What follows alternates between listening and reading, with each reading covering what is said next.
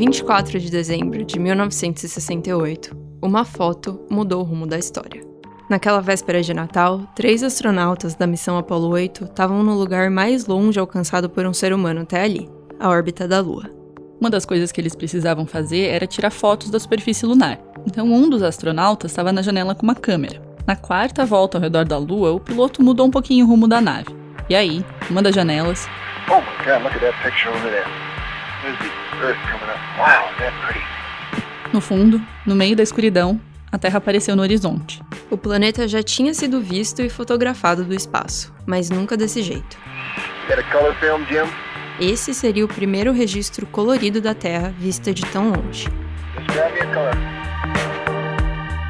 A foto icônica, que correu o mundo e foi capa de várias revistas e jornais, mostra a superfície esburacada da Lua em primeiro plano, cinza e sem vida. No fundo, num grande espaço vazio, está a Terra, azul e branca, como se fosse uma aquarela. A foto fez as pessoas perceberem como o planeta Terra era único, a única casa que a vida tem. E isso acabou dando força para o movimento ambientalista, que tinha surgido poucos anos antes. A humanidade percebeu que cuidar da Terra era muito mais importante do que a gente tinha imaginado até ali. Eu sou a Natália Silva. Eu sou a Jéssica Mais. E esse é o Habitat, um podcast sobre extinção e o que a gente tem a ver com isso. Nesse último episódio da série, a gente vai falar sobre uma espécie que é capaz de fazer coisas incríveis, como sair do planeta para tirar uma foto, e terríveis, como colocar em risco a sobrevivência de muitas espécies, o que pode acabar levando ao nosso próprio fim.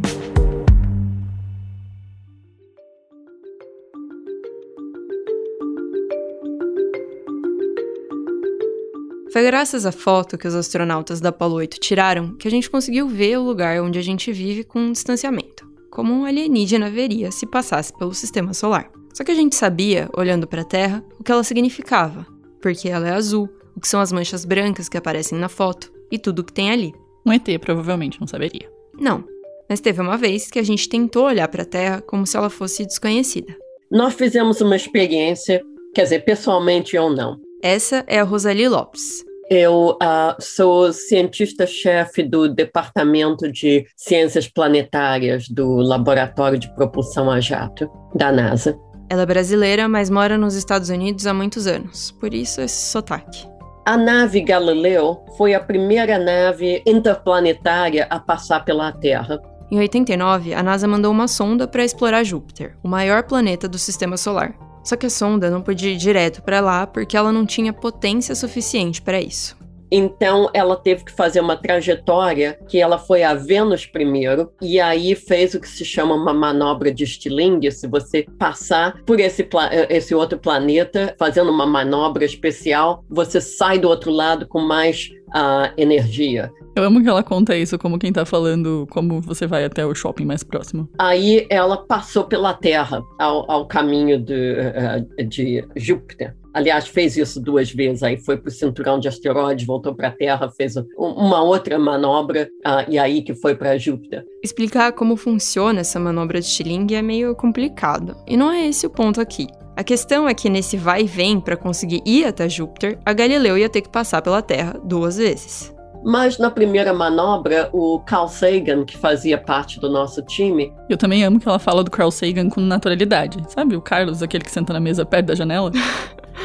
o Sagan foi um cientista, físico, biólogo, astrônomo, astrofísico, cosmólogo, escritor, divulgador científico e ativista norte-americano ele disse: bem, isso é muito interessante porque nós podemos usar os instrumentos dessa nave que vai para Júpiter para ver se a gente detecta vida na Terra. Até aquele momento, a humanidade já tinha sobrevoado mais de 60 corpos celestes procurando vida, e não tinha encontrado nada. O que podia significar que realmente não tinha vida em nenhum lugar, ou que os equipamentos que a gente estava usando para procurar não eram muito bons. Então fazer isso na Terra era um bom teste. E surpreendentemente, não foi fácil encontrar vida aqui. Eles deram um pouco de azar. Nos momentos em que a sonda estava mais perto da Terra, ela estava em cima de oceanos ou de desertos. Então as imagens que eles conseguiram fazer não foram muito conclusivas. Mas usando equipamentos de medição de ondas eletromagnéticas, eles conseguiram descobrir umas coisas. Primeiro, tinha muita água líquida na superfície do planeta. Como toda a vida que a gente conhece precisa de água, esse era um sinal de que a Terra era um lugar viável para que a vida acontecesse. Segundo, tinha bastante oxigênio, que era um indício de vida, porque tinha muito oxigênio. Então tinha uma suspeita de que alguma coisa liberava esse elemento na atmosfera. Terceiro, tinha muito metano. o que também sugeria que tinha vida aqui, porque metano é um gás orgânico que é liberado por coisas como animais quando eles soltam pum. E um, até um escritor que escreveu um livro sobre Galileu disse se extraterrestres tivessem uma, mandado uma nave para a Terra, eles podem ter achado que a Terra era habitada por seres muito grandes que uh, soltavam muito metano. então, aí não iam querer visitar, não é? Não tem nenhum monstro gigante soltando pum na Terra, mas tem muitos rebanhos fazendo isso o que inclusive é uma das causas da mudança climática. O metano é um dos gases que faz a temperatura da atmosfera aumentar. E por último, os pesquisadores da Galileu detectaram ondas de rádio vindas da Terra. Esse foi o único indício de vida inteligente. Então, detectar a vida não é, não é fácil. E essa é uma das, das questões principais, principalmente usando sensoriamento remoto. Não é fácil detectar a vida. Então, por isso que é tão importante trazer amostras colhidas de, de, de outros planetas e, e, luas onde talvez uh, tenha vida. Eight, seven, six, five, four. E é exatamente isso que a NASA está fazendo em Marte. As the countdown to Mars continues, the perseverance of humanity launching the next generation of robotic explorers to the red planet. Em junho do ano passado, quando estava todo mundo trancado em casa por causa da pandemia, a NASA lançou a sonda Perseverance, que tem como principal missão descobrir se já existiu vida em Marte. Nós sabemos que já teve água líquida em Marte em algum momento. E bastante. Os cientistas acreditam que bilhões de anos atrás tinha rios, lagos e até oceanos lá, o que podia criar um ambiente viável para a vida. Só que alguma coisa aconteceu no meio do caminho e a água sumiu. Um estudo publicado há pouco tempo diz que a água pode estar presa nos minerais que formam a crosta do planeta. Só que para ter certeza disso, a gente precisa de amostras do solo de lá.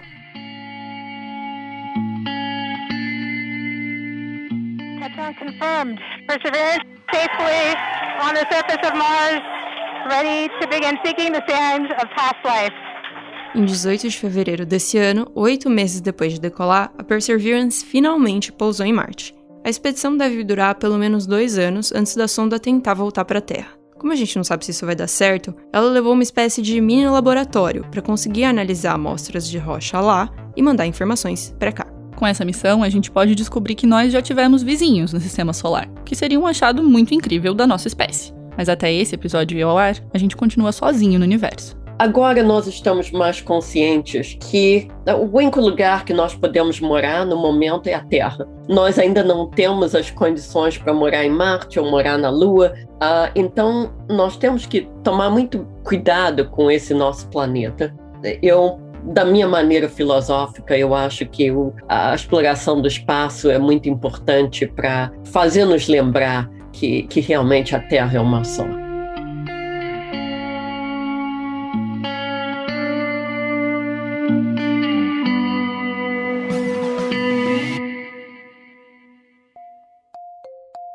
O Habitat é um podcast da Folha com apoio do Instituto Serra Pilheira, que fomenta a pesquisa e a divulgação científica no Brasil. Esse é o último episódio do Habitat. E se você ouviu todos os anteriores, já conhece um pouco da história do nosso planeta e das cinco extinções em massa que aconteceram aqui. Agora é hora da gente mergulhar no motivo desse podcast existir: a sexta extinção, a que nós, os humanos, podemos estar causando. A possibilidade da gente estar tá mudando o planeta até que ele se torne inabitável para outros seres vivos é bem assustadora, e fica ainda pior quando a gente lembra que a Terra é um lugar único. Para entender como isso está acontecendo, a gente ligou para um dos pesquisadores que levantou a hipótese da sexta extinção. Uh, soy el doctor Gerardo Ceballos, soy investigador del Instituto de Ecología de la Universidad Nacional Autónoma de México. O Gerardo Ceballos é um ecologista mexicano por isso, nós pedimos para ele falar bem devagar, para a gente não ficar perdida com o nosso curso básico de portunhol. Ele começou essa pesquisa tentando entender a magnitude do que estava se perdendo e acabou desconfiando que o que a gente estava vivendo era mais uma extinção em massa.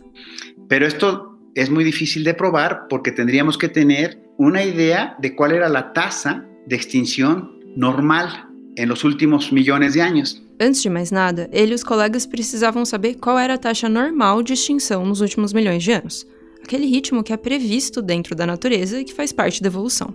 Para sorte deles, pesquisadores da Universidade de Stanford já tinham feito essa conta, que não é tão simples assim, mas vamos lá. Entender a taxa normal, que os cientistas chamam de taxa de extinção de fundo, fica mais fácil se a gente imaginar que só existem 5 mil espécies no planeta.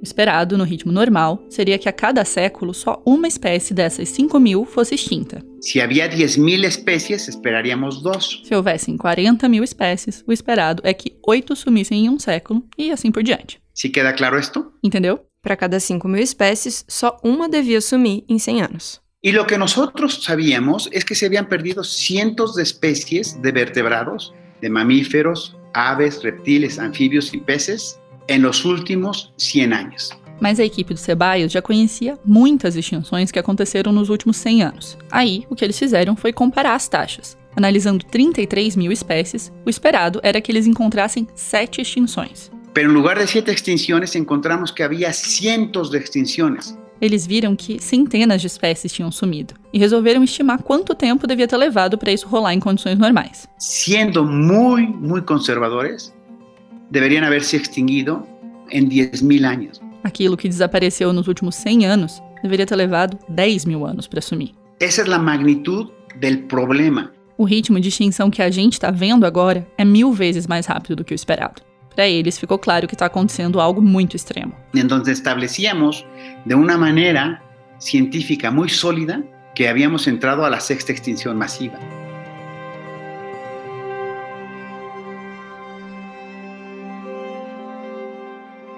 Essa sexta extinção em massa tem duas características muito diferentes das cinco que vieram antes dela. La primera es que en términos geológicos es instantánea. Ela está acontecendo muito mais rápido do que as outras. Geralmente, uma extinção em massa leva de dezenas de milhares a centenas de milhões de anos para acontecer. Essa está rolando em alguns séculos. Es instantánea. Em termos geológicos, é quase um piscar de olhos. Além disso, essa também é Es la primera que es causada por el ser humano. a primeira grande extinção causada pelos seres humanos. Segundo Ceballos, a gente chegou até aqui por causa de três motivos, basicamente. O primeiro deles é o crescimento populacional. Hoje existem 7 bilhões e 700 milhões de pessoas no mundo. Isso é mais do que o dobro do que existia na década de 60. O gráfico do nosso crescimento populacional chega a ser até meio cômico. É uma linha que só sobe, muito rápido, e não tá dando sinais de que vai descer. Só que isso é insustentável. Estamos creciendo de una manera exponencial y sabemos que esto no es posible porque eh, la energía, los recursos son limitados. Esse crescimento exponencial resulta em mais usos de recurso, que são finitos. Consumimos mucho, consumimos de más. Esse consumo exagerado é o segundo fator apontado pelos Ceballos como causa da sexta extinção.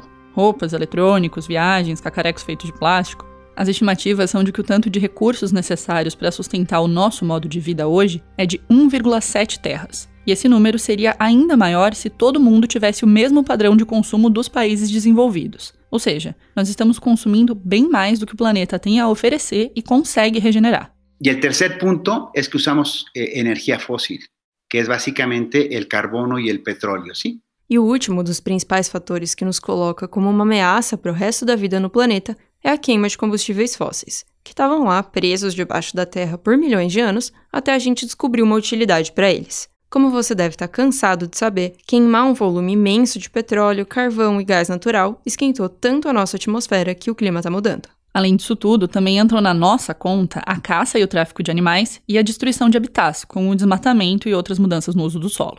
Hoje, quase 90% dos oceanos e 80% da superfície terrestre, com exceção da Antártida, foram modificados pelos humanos. Tudo isso tem colocado em risco coisas que a natureza nos dá de graça, como o ar que a gente respira, que depende das plantas e bichos que existem na Terra, Ou os remédios que a gente descobre na natureza. Ou até as lavouras que produzem o que a gente come. A polinização de 75% delas depende de animais silvestres, Abejas, mariposas, escarabajos, murciélagos, aves. como abelhas, mariposas, besouros morcegos e aves. O que quer dizer que a gente está colocando em risco o nosso modo de vida. Lo que está pasando cada vez que perdemos una especie es como si vemos la pared que está detrás de mí O Ceballos explicou isso usando como metáfora a parede que estava atrás dele durante a nossa conversa.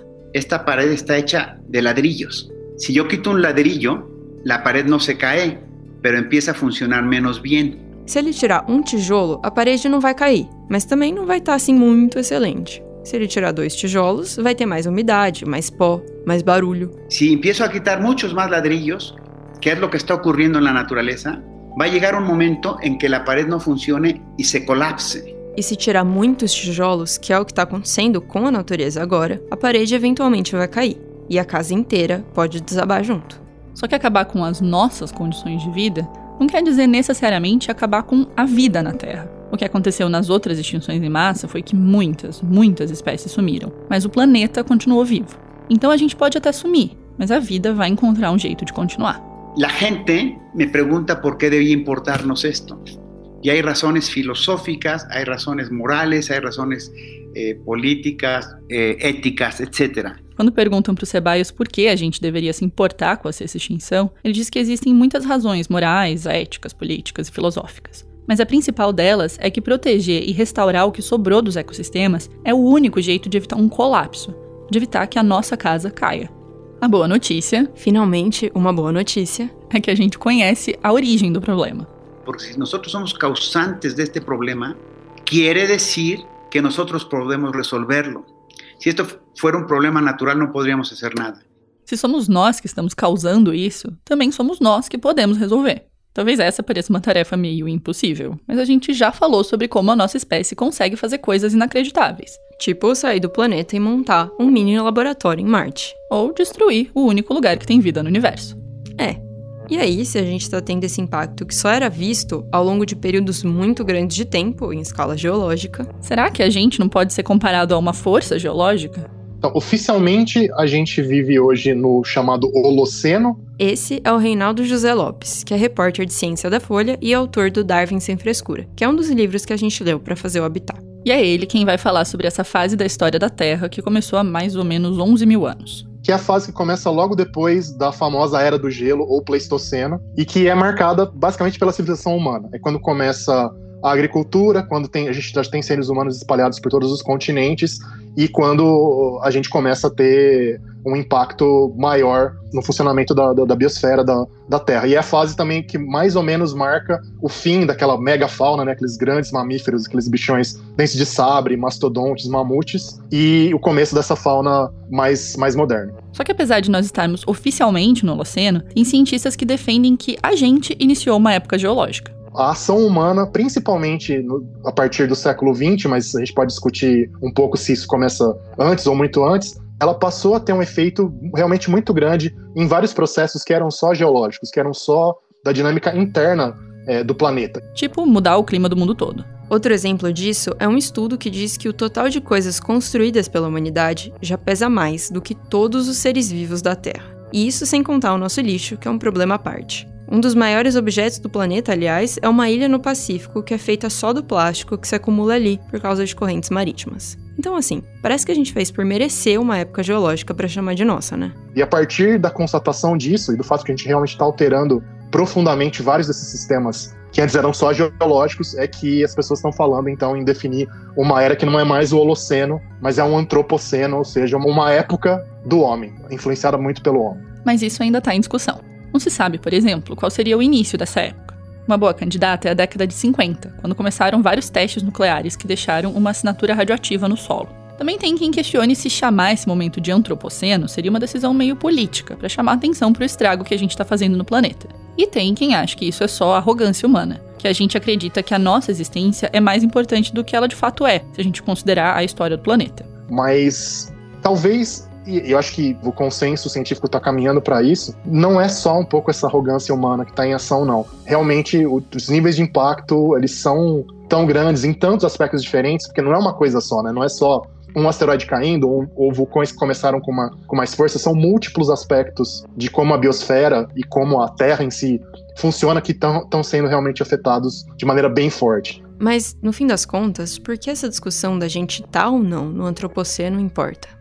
Tem um elemento que é simbólico, lógico, e acho que às vezes, por mais que a gente tente pensar apenas em dados objetivos, o simbólico importa muito. Eu acho que é talvez um reconhecimento claro, uma, uma mensagem clara que a própria comunidade científica mundial pode, pode mandar sobre o tamanho do impacto que a nossa espécie causa no planeta em milhares, milhões de outras espécies e é difícil você você negar isso, você você colocar isso como algo ah, é só opinião ou como muita gente ainda diz, imagina que o homem conseguiria ter esse tipo de, de impacto na biosfera como um todo. É, você deixar isso muito claro com o nome de uma, de uma fase geológica da Terra é meio que bater o martelo e dizer: olha, a discussão acabou, não adianta continuar negando.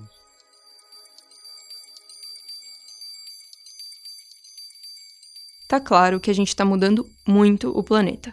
São essas alterações que podem colocar em risco a nossa própria espécie. O antropoceno, então, pode ser não só a época da ascensão dos humanos, mas também da queda. Tudo isso, por enquanto, é só uma possibilidade muito trágica. Mas já que a gente está aqui no campo das ideias, como seria se no futuro alguém tentasse explicar o que aconteceu com a nossa espécie?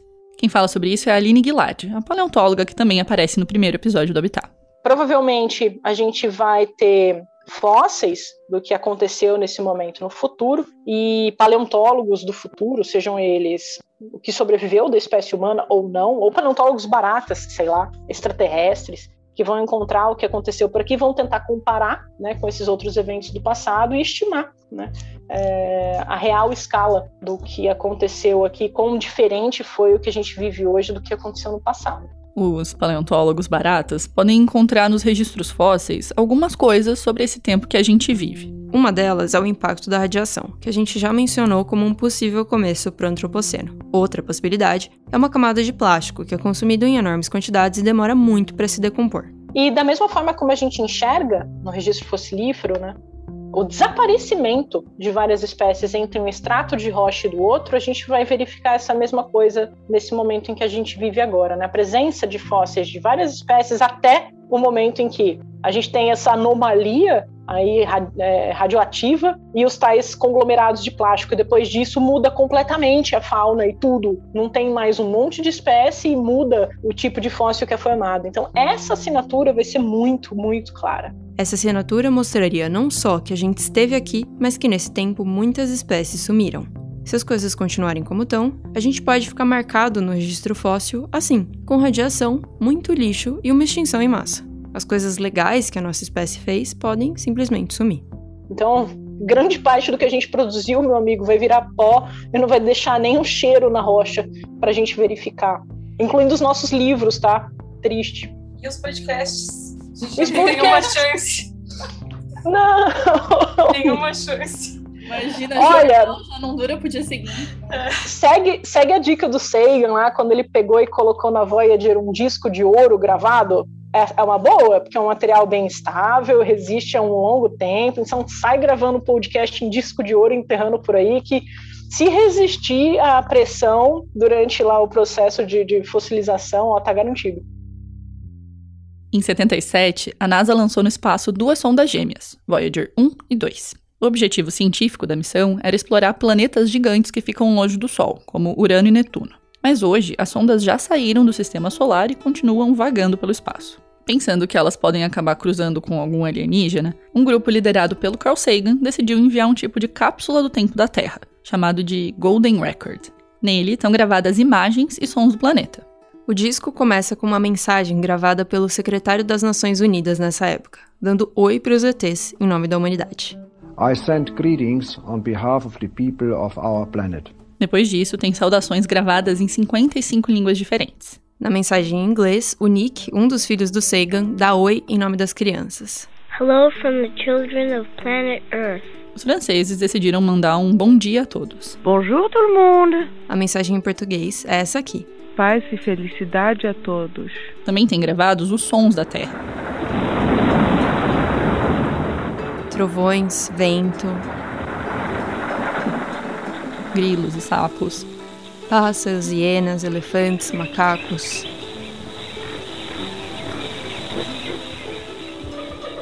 Batidas de um coração humano.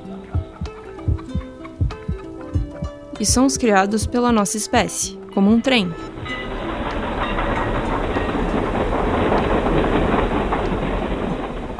Ou a Quinta Sinfonia do Beethoven, que está junto com outras músicas de várias nacionalidades.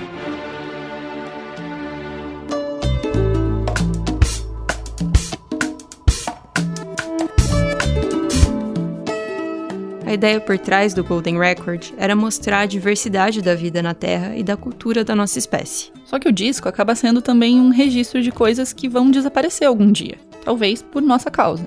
Nesse podcast, é possível que a gente tenha feito algo parecido, registrando a história de espécies que podem sumir. Mas o nosso público-alvo não era um ET, era você. A gente queria que você prestasse atenção na perda de biodiversidade que nós estamos provocando. Para que a sexta extinção não se concretize, a gente precisa mudar a nossa relação com o planeta. A gente precisa parar de tratar os recursos naturais como se fossem infinitos. E a gente precisa lembrar que nós não temos um plano B se esse aqui falhar.